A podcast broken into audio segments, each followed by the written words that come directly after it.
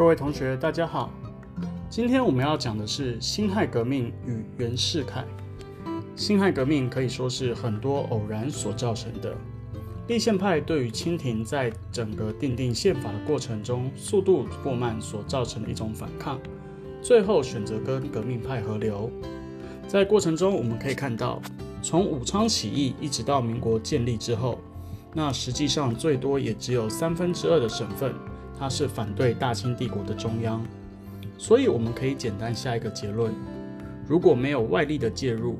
整个中华民国的建立会伴随的是中国的南北分裂。北边的大清还在，南边则是新成立的民国。在这个僵局发展的过程中，袁世凯就变得特别重要。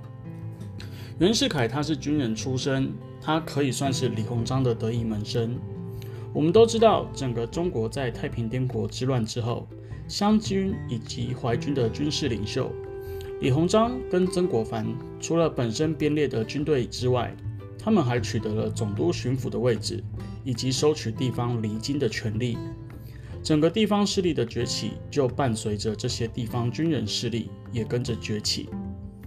李鸿章大概是在十九世纪末二十世纪初过世的。接续他成为中国这一批新崛起的新人当中最重要的，也可以说是军阀的始祖，也就是袁世凯。袁世凯他其实他的发迹是在朝鲜，他最早是李鸿章派到朝鲜去，因为这个地方是属于中国的藩属国。袁世凯被派去处理当时越来越棘手的与日本之间和朝鲜之间的事务关系。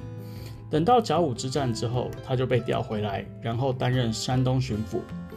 他整个人当时候在外国人看他的形象，以及他在整个中国历次政治改革的形象之中，他其实是比较属于开明派的。而在清末这段时间，他还负责编列新军。这段时期的中国，我们可以说是以一个枪杆子出政权的时代。那因为他在这段时间透过编列新军，所以他掌握了很大的军事权力。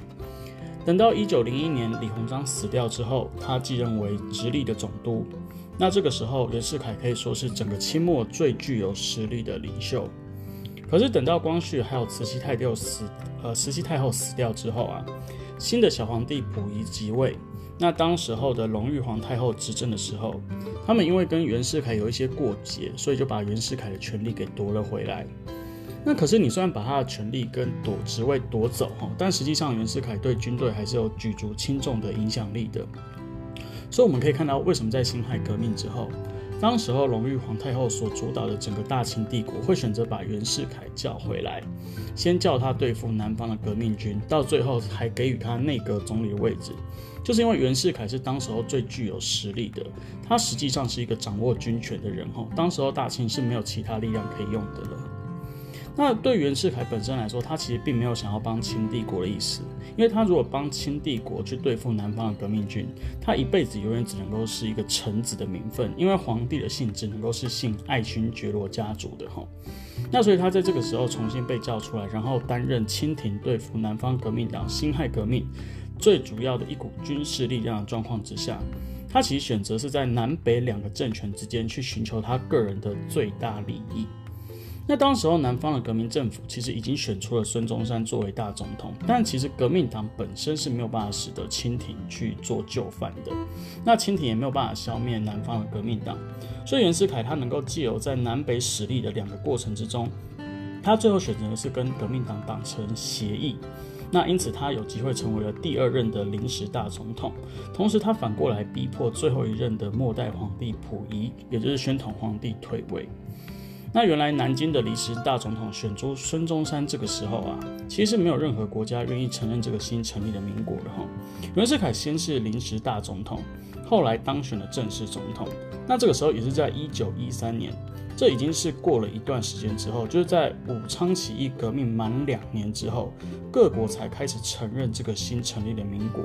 所以袁世凯他其实留有一张照片，就是他跟各国驻华使节的合影，它代表的是当时候袁世凯所领导的中华民国是受到国际承认的。而这个时间点已经是一九一三年，在辛亥革命过两年之后。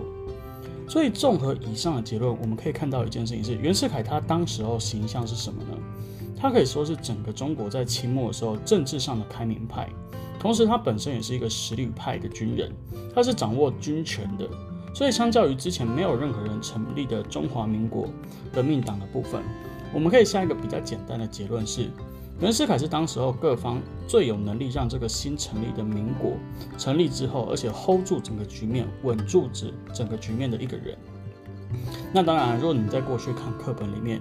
课本在讲袁世凯，通常是没有什么好话的哈。你看课本会写啊。袁世凯继位之后独揽大权啊，而且甚至在一九一六年宣布恢复帝制，好像走来一个就是比较守旧而且倒退的路线哦。但其实我们都知道，虽然袁世凯后来迈向皇帝之路，这个是他个人在当时候时代判断之下的错误，